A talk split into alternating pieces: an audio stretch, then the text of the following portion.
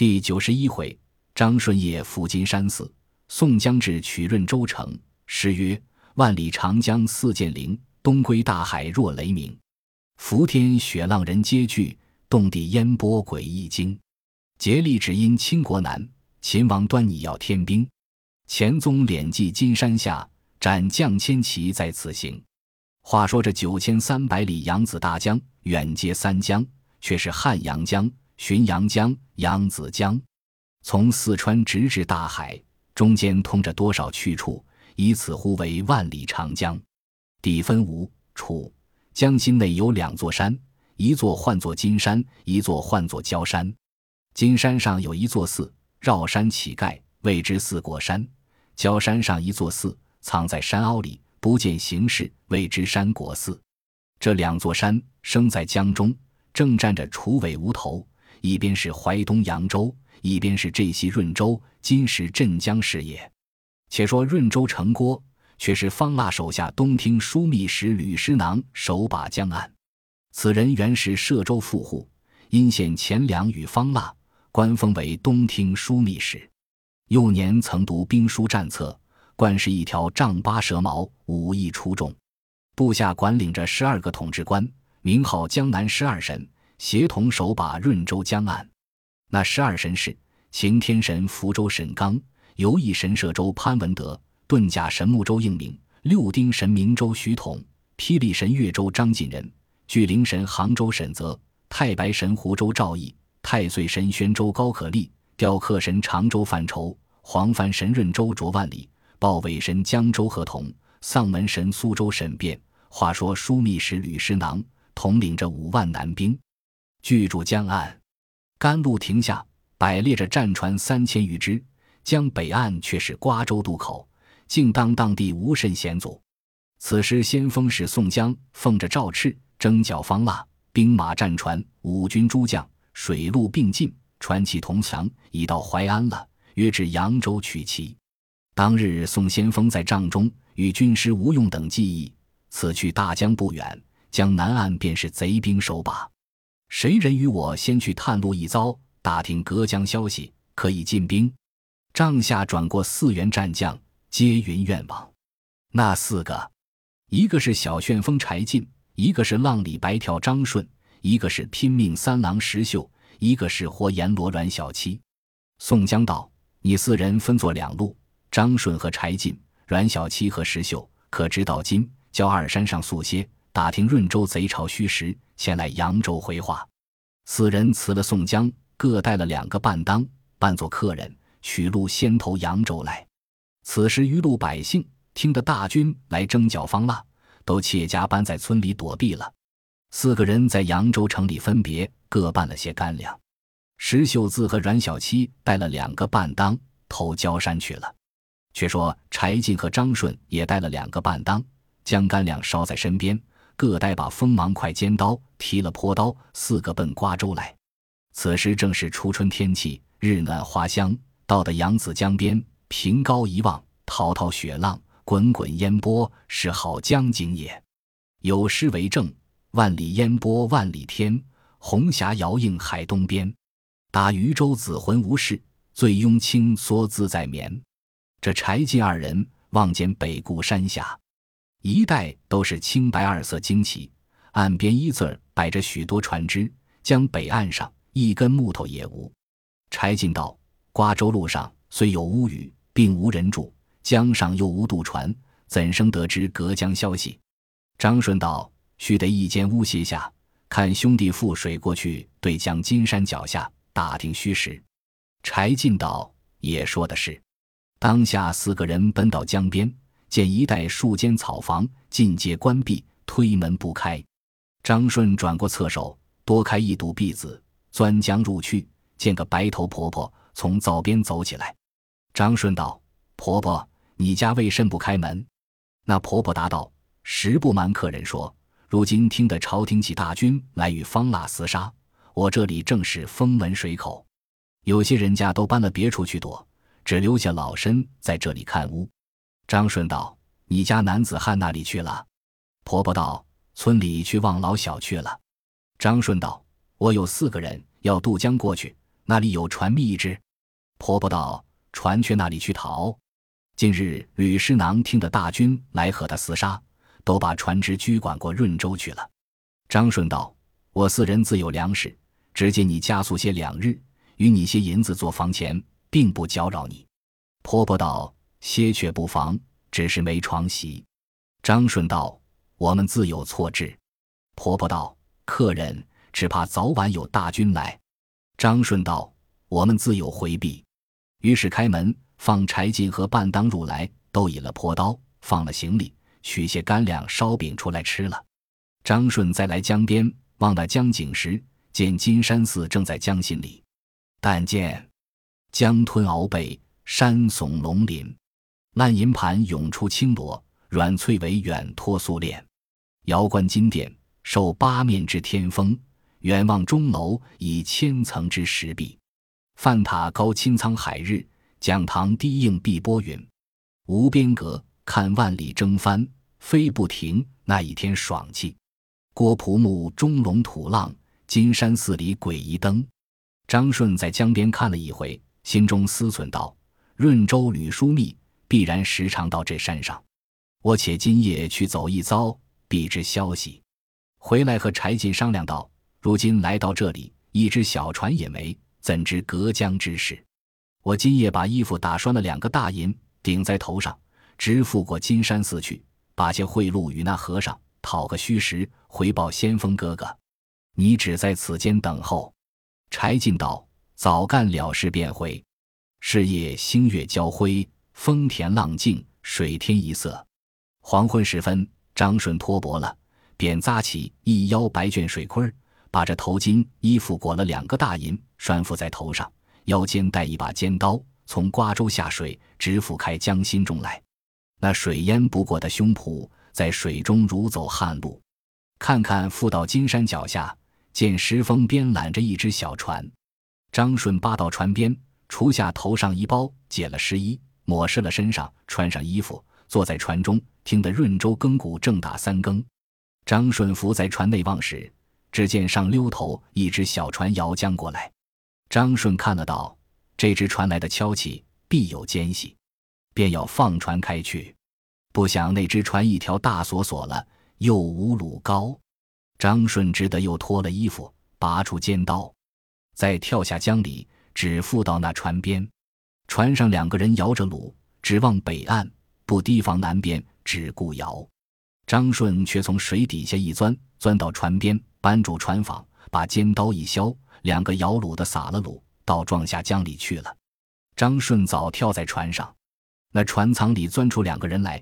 张顺手起一刀，砍的一个下水去，那个吓得倒入舱里去。张顺喝道：“你是甚人？那里来的船只？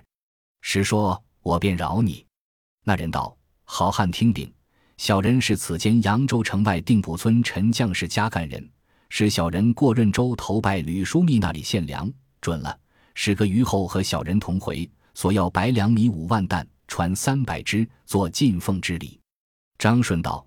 那个虞后姓甚名谁？见在那里？干人道：虞后姓叶名贵，却才好汉砍下江里去的便是。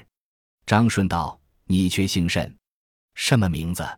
几时过去投拜？船里有甚物件？干人道：小人姓吴名成，今年正月初七日渡江。吕枢密直叫小人去苏州，见了玉帝三大王方茂，观了好色旌旗三百面。并主人陈将士官告，封作扬州府尹，正受中明大夫名爵，更有号衣一千领及吕枢密札付一道。张顺又问道：“你的主人家有多少人马？”吴成道：“人有数千，马有百十余匹。嫡亲有两个孩儿，好生了得，长子陈毅，次子陈泰。”张顺都问了悲喜来情去意，一刀也把吴成剁下水里去了。船尾上装了。已经摇到瓜州，柴进听橹声响，急忙出来看时，见张顺摇之船来。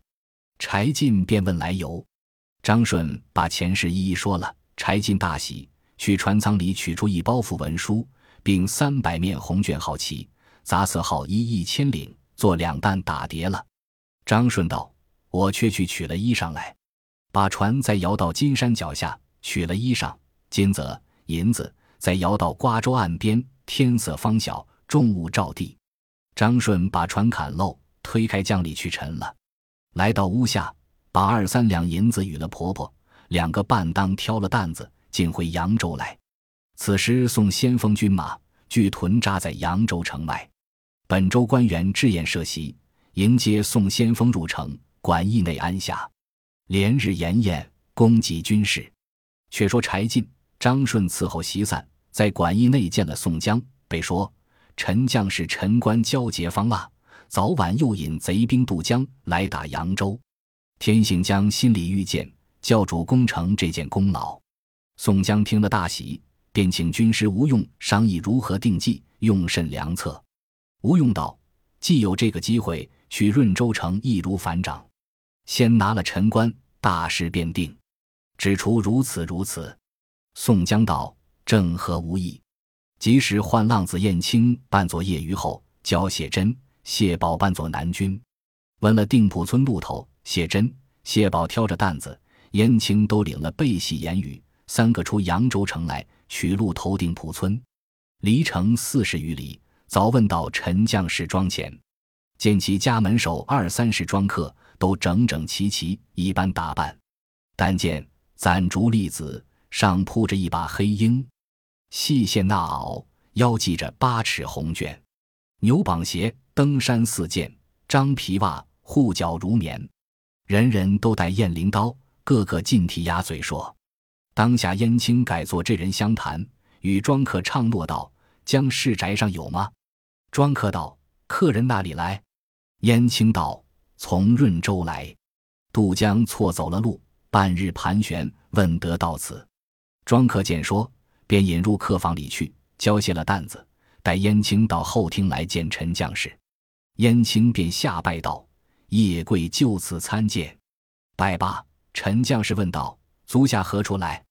燕青打之引道，回避闲人，方敢对相公说。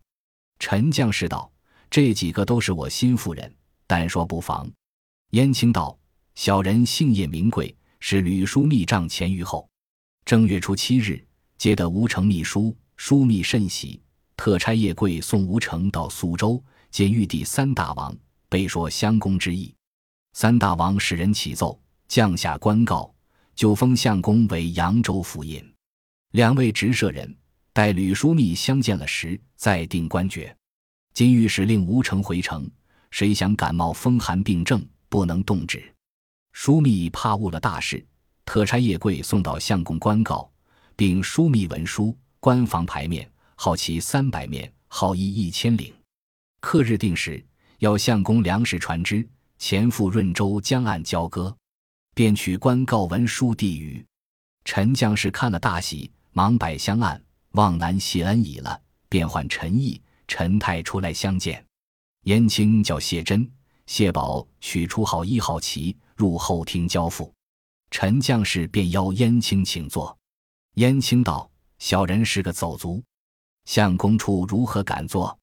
陈将士道：“足下是那毕恩相差来的人，又与小官机告斥，怎敢轻慢？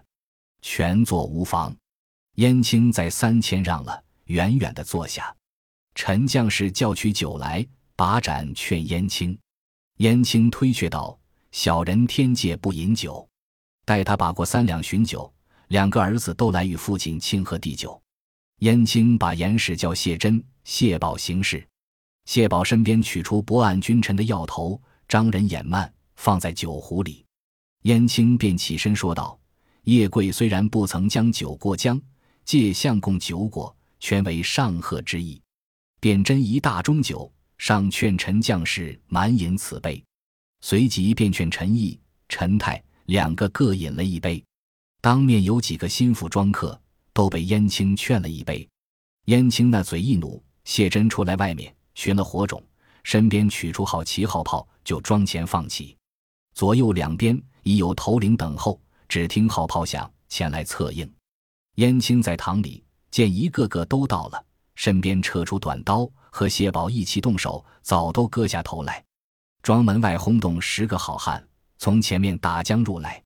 那十员将左，花和尚鲁智深，行者武松，九纹龙史进，并关左杨雄、黑旋风李逵、八臂哪吒项冲、飞天大圣李衮、丧门神鲍旭、锦豹子杨林，并大虫薛勇。门前重装客那里迎敌得住？里面燕青、谢真、谢宝早提出陈将士父子首级来。庄门外又早一彪人马官军到来，为首六员将佐。那六员，美髯公朱仝，急先锋索超，美羽见张清，混世魔王樊瑞，打虎将李忠，小霸王周通。当下六员守将引一千军马围住庄院，把陈将士一家老幼尽皆杀了，拿住庄客，引去铺里看时，傍庄傍港，泊着三四百只船。却满满装载粮米在内，众将得了数目，飞报主将宋江。宋江听得杀了陈将士，便与吴用计议进兵，收拾行李，辞了总督张昭讨，不领大队人马，亲到陈将士庄上，分拨前队将校上船行迹，一面使人催船战船过去。吴用道：“选三百只快船，船上各插着方腊降来的旗号，这一千军汉。”各穿了号衣，其余三四千人衣服不等。三百只船内埋伏二万余人，更差穆弘扮作陈毅，李俊扮作陈泰，各坐一只大船，其余船分拨将佐。第一波船上，穆弘、李俊管领。穆弘身边拨与十个偏将簇拥着。那十个：项冲、李衮、鲍旭、薛勇、杨林、杜迁、宋万。邹渊、邹润、石勇、李俊身边也拨与十个偏将簇拥着，那十个：童威、童莽、孔明、孔亮、郑天寿、李立、李云、施恩、白胜、陶宗旺。第二波船上差张衡、张顺管领，张衡船上拨与四个偏将簇拥着，那四个：曹正、杜兴、公望、丁德孙。张顺船上拨与四个偏将簇拥着，那四个孟康、侯简、汤龙、焦挺。第三波船上便差十员正将管领，也分作两船进发。那十个史进、雷横、杨雄、刘唐、蔡庆、张清、李逵、谢真、谢宝、柴进这三百船上分派大小正偏将左共计四十二员渡江，伺候宋江等。却把战船装载马匹、游龙飞鲸等船一千只，打着宋朝先锋使宋江旗号，大小马步江左一发载船渡江。两个水军头领，一个是阮小二，一个是阮小五，总行崔督。且不说宋江中军渡将，却说润州北固山上，少见对港三百来只战船一齐出浦，船上却插着护送伊良先锋红旗号。南军连忙报入行省里来，吕书密聚集十二个统治官，都全副披挂，弓弩上弦，刀剑出鞘，带领精兵自来江边观看。见前面一百只船先傍岸拢来，船上望着两个围头的，前后簇拥着的，都披着金锁子号衣，一个个都是那彪形大汉。吕书密下马，坐在银交椅上，十二个统治官两行把住江岸。穆弘。李俊见吕书密在江岸上坐地，起身声诺，左右于后喝令驻船，一百只船一字儿抛定了锚，背后那二百只船乘着顺风都到了，分开在两下拢来，一百只在左，一百只在右，做三下均匀摆定了。客帐私下传来问道：“船从那里来？”穆弘答道：“小人姓陈名义，兄弟陈泰，父亲陈官特遣某等弟兄。”献纳白米五万石，船三百只，精兵五千，来谢枢密恩相保奏之恩。客帐司道：前日枢密相公使叶于后取来，见在何处？穆弘道：于后和吴成各染伤寒时疫，见在庄上养病，不能前来。今将官房文书在此呈上。客帐司接了文书，上江岸来禀复吕书密道：扬州定浦村陈府尹南陈毅、陈泰。那梁宪兵呈上原机去关房，文书在此。吕书密看，果是原领公文，传军旨，叫唤二人上岸。客帐司唤陈毅、陈泰上来参见。穆弘、李俊上的岸来，随后二十个偏将，都跟上去。排军喝道：“卿相在此，闲杂人不得近前。”二十个偏将都立住了。穆弘、李俊躬身插手，远远施礼。客帐司办赏方才引二人过去参拜了，跪在面前。吕叔密道：“你父亲陈官如何不自来？”穆弘禀道：“父亲听知是梁山坡、宋江等领兵到来，诚恐贼人下乡搅扰，在家之无，未敢擅离。”吕书密道：“你两个那个师兄？”穆弘道：“陈毅师兄。”吕书密道：“你弟兄两个曾习武艺吗？”穆弘道。托赖恩相福音，颇曾训练。吕书密道：“你将来白粮怎地装载？”穆弘道：“大船装粮三百石，小船装粮一百担。”吕书密道：“你两个来到，恐有他意。”穆弘道：“小人父子一片孝顺之心，怎敢怀半点外意？”吕书密道：“虽然是你好心，无关你船上军汉模样非常，不由人不疑。”你两个只在这里，无差四个统治官引一百军人下船搜看，但有分外之物，绝不轻恕。穆弘道：“小人此来，指望恩相重用，何必建议？”吕师囊正欲点四个统治下船搜看，只见探马报道有圣旨到南门外了，请书相便上马迎接。吕书密急上了马，便吩咐道：“且与我把住江岸，这两个陈毅、陈泰随将我来。”穆弘把眼看李俊一叫，等吕书密先行去了。穆弘、李俊随后招呼二十个偏将，便入城门。守门将校喝道：“枢密相公只叫这两个围头的入来，其余人办休放进去。”穆弘、李俊过去了，二十个偏将都被当住在城边。且说吕叔密到南门外，接着天使，便问道：“缘何来得如此要急？”那天使是方腊面前引进士冯喜，悄悄地对吕师囊道：“今日司天太监蒲文英奏道，夜观天象，有无数刚星入无地分野，中间杂有一半无光，就里为祸不小。天子特降圣旨，叫枢密紧守江岸。但有北边来的人，需要仔细盘结，磨问实情。如是形影奇异者，随即诛杀，勿得停留。”吕枢密听了大惊，却才这一般人。我十分一计，如今却得这话，且请到城中开读。冯喜同吕书密都到行省开读圣旨已了。只见飞马又报，苏州又有使命，激情玉帝三大王令旨到来，言说你前日扬州陈将士投降一节，未可准信，诚恐有诈。今奉圣旨，近来司天监内召见刚兴入于无地分也，可以老守江岸。我早晚自差人到来监督。吕书密道：“大王亦为此事挂心，下官已奉圣旨，随即令人老守江面。来的船上人一个也休放上岸，一面设宴管待两个使命。有诗为证：奸党三臣已被伤，假乘服色进军粮。因官行茂生猜忌，皆抵先天起战场。却说那三百只船上人见半日没些动静。”左边一百只船上，张衡、张顺带八个偏将提军旗上岸；右边一百只船上，十员正将都拿了枪刀钻上岸来。守江面南军拦挡不住，黑旋风李逵和谢珍、谢宝便抢入城。守门官军急出拦截，李逵抡起双斧，一砍一剁，早杀翻两个把门军官。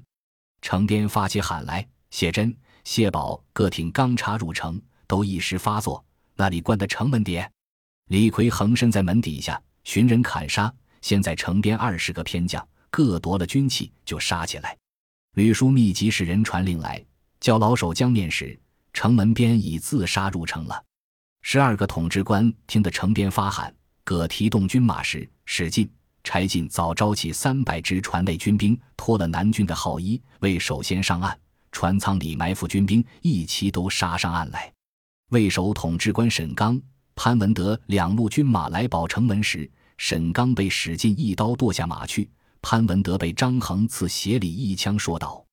众军混杀，那十个统治官都往城门里退入去，保守家眷。穆弘、李俊在城中听的消息，就酒店里夺得火种，便放起火来。吕书密急上马时，早得三个统治官到来救应。城里祥天也似火起，瓜州望见，先发一彪军马过来接应。城里四门混战良久，城上早竖起送先锋旗号，四面八方混杀人马，难以尽说。下来便见。且说江北岸早有一百五十只战船傍岸，一齐牵上战马，为首十员战将登岸，却是全副披挂。那十员大将，关胜、呼延灼、花荣、秦明、郝思文、宣赞、单廷圭、韩涛、彭玘、魏定国，正偏战将一十员，步领二千军马，冲杀入城。此时吕书密方才大败，引着重伤人马。竟奔丹徒县去了。大军夺得润州，且叫救灭了火，奋波把住四门，却来江边迎接宋先锋船。正见江面上游龙飞经船只，乘着顺风都到南岸。大小江左迎接宋先锋入城，预先出榜，安抚百姓，点本部江左都到中军请功。史进县沈刚首级，张衡县潘文的首级，刘唐县沈泽首级，孔明。孔亮生秦卓万里，项冲、李衮生秦和同，郝思文见射死徐统，得了润州，杀了四个统治官，生擒两个统治官，杀死牙将官兵不计其数。宋江点本部江左折了三个偏将，都是乱军中被箭射死，马踏身亡。那三个，一个是云里金刚宋万，一个是没面目焦挺，一个是九尾龟陶宗旺。宋江见折了三将，心中烦恼，样样不乐。吴用劝道：“生死人之分定，虽折了三个兄弟，且喜得了江南第一个险隘州郡，何故烦恼？有伤玉体，要与国家干功，且请理论大事。”宋江道：“我等一百八人，天文所载，上应星耀。当初梁山泊发愿，五台山设誓，但愿同生同死。”回京之后，谁想到先去了公孙胜，御前留了金大坚、黄甫端，蔡太师又用了萧让，王都尉又要了乐呵，今日方渡江，又折了我三个弟兄。想起宋万这人，虽然不曾立得奇功，当初梁山泊开创之时，多亏此人，今日做泉下之客。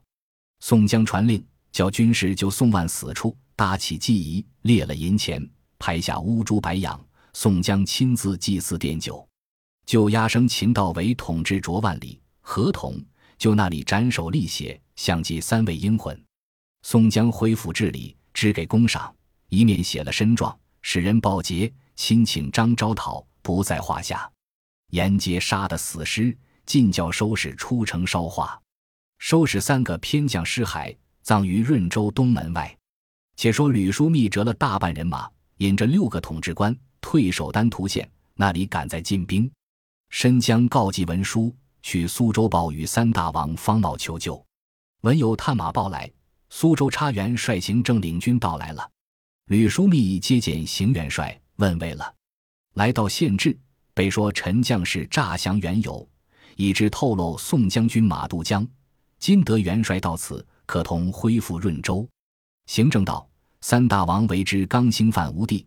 特差下官领军到来巡守江面，不想枢密失利，下官与你报仇，枢密当以助战。次日，行政引军来挥夺润州。却说宋江在润州衙内与吴用商议，查同威、同猛引百余人去焦山寻取石秀、阮小七，以免调兵出城来取丹徒县。点五千军马为首差十员正将，那十人，关胜。林冲、秦明、呼延灼、董平、花荣、徐宁、朱仝、索超、杨志，当下十员正将，不领精兵五千，离了润州，望丹徒县来。关胜等正行之次，路上正迎着行政军马，两军相对，各把弓箭射住阵脚，排成阵势，花枪鞭鼓擂，杂彩绣旗摇。南军阵上，行政挺枪出马。六个统治官分在两下，宋军阵中，关胜见了，纵马舞青龙偃月刀来战行政。两员将当起一天杀气，两匹马骤遍地征尘。斗到十四五合，一将翻身落马。正是只云会使英雄勇，怎敌将军一智谋？全凭捉江拿人手，来夺江南第一州。毕竟二将厮杀输了的是谁？且听下回分解。此一回内折了三元江左、宋万、焦挺、陶宗旺。本集播放完毕，感谢您的收听，喜欢请订阅加关注。主页有更多精彩内容。